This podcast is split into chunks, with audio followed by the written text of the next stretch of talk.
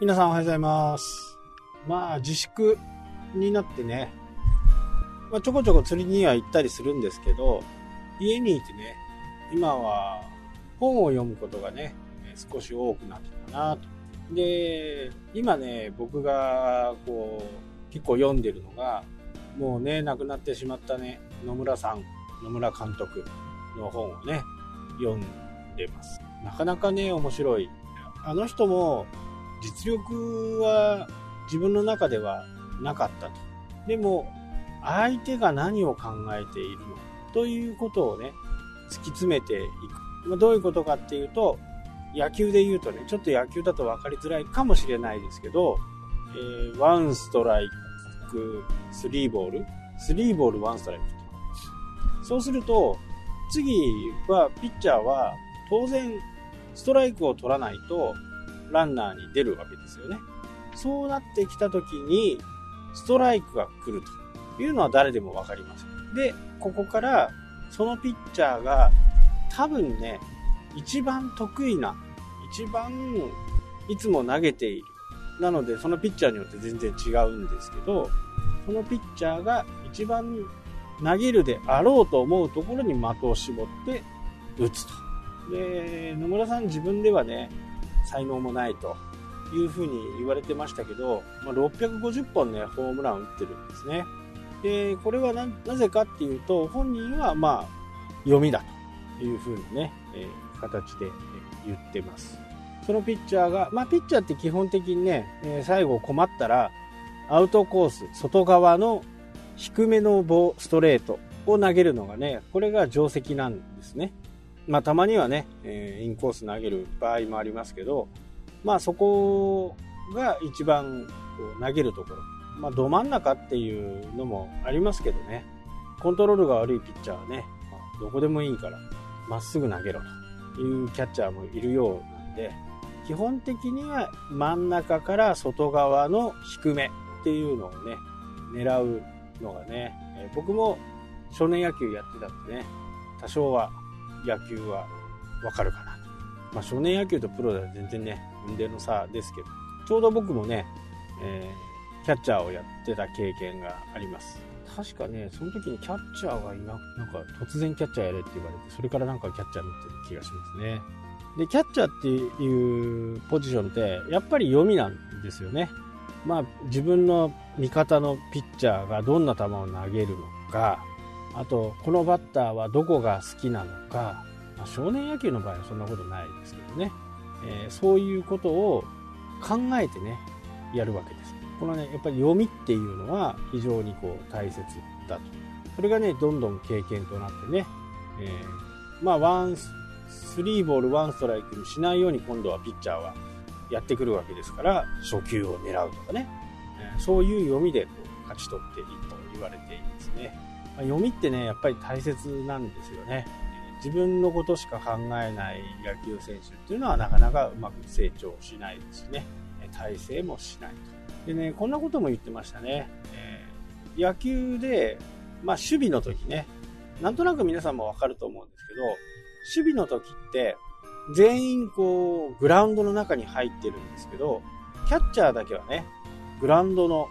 外に、外からね、周りを見ている。それだけこう、客観的にね、えー、物事を見れる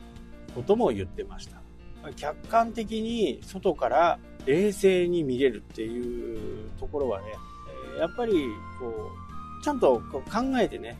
見れる人は有利なのかなというふうに思いますよね。全体の流れが見えますからね。外野の守備はどこなんだろうとかね、そういうふうなものが分かってくる。えー、データ自体もね、当にこう、客観的に見れる人っていうのは、まあ、最近データのことをよく言ってますけどね、やっぱりデータをしっかりこう見れる。トラックマンっていうのがね、野球の中には、まあ、バスケとかもいろんな部分でね、トラックマンっていると思うんですけど、とにかく分析してるんですよね。このボールの次はこのボール。このボールの次はこのボール。えー、サインを盗むのはね、やっぱりこう、マナー違反ですよね。まあ、罰則規定は、去年の大リーグでね、結構大々的なサイン盗み事件があってね、えー、ダルビッシュがボロボロボロボロ打たれたのも全部サインがバレてたという風な形なんで、まあこれはしょうがないかなという風にね、まあサインバレてたらプロだったら打ってきますよ。ストレートと分かればね。落ちる球ってなんか見てて、野球見ててね、思うと思うんですけど、こう、すごいなんかもう全然バットとボールがね、全然当たるはずもねえだろうぐらいな、こう、大空振りってあります。大抵はストレートを待って、で、フォークが来る。球が落ちるんで、打てないんですね。で、これ来るって分かってるんですよ。分かってても打てないのがね、やっぱりプロのボール。で、これは落としてくるだろうとかって思っててもね、まっすぐが来たりする。まあ、空振り三振は、やっぱりプロとしてはね、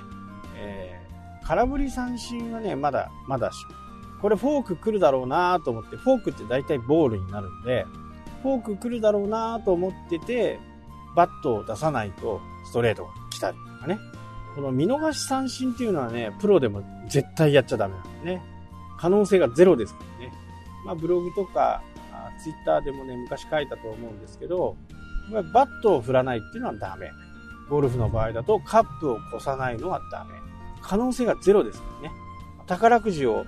買わないのもダメとは言いませんけど、当たることは絶対ない、ないですよね。買ってないんだから。まあそんなような感じでね、えー、やっぱりこう、可能性をどう考えるか。まあおかげさんでね、私もあの、前から聞いてる人だっていると思うんですけど、宝くじはね、ちょいちょい当たってますよ。今だ月に1回ぐらいから、まあナンバーズとかね、ああいうものですけどね、えー、ちょいちょいメールが月に2回とかね、当たったりします。当たらない月もありますけどね。まあ当たってもしょぼいですけどね、5000円とか6000円とか。ただ、かけた分の費用ぐらいはね、回収できてるかな。まあそのうちにね、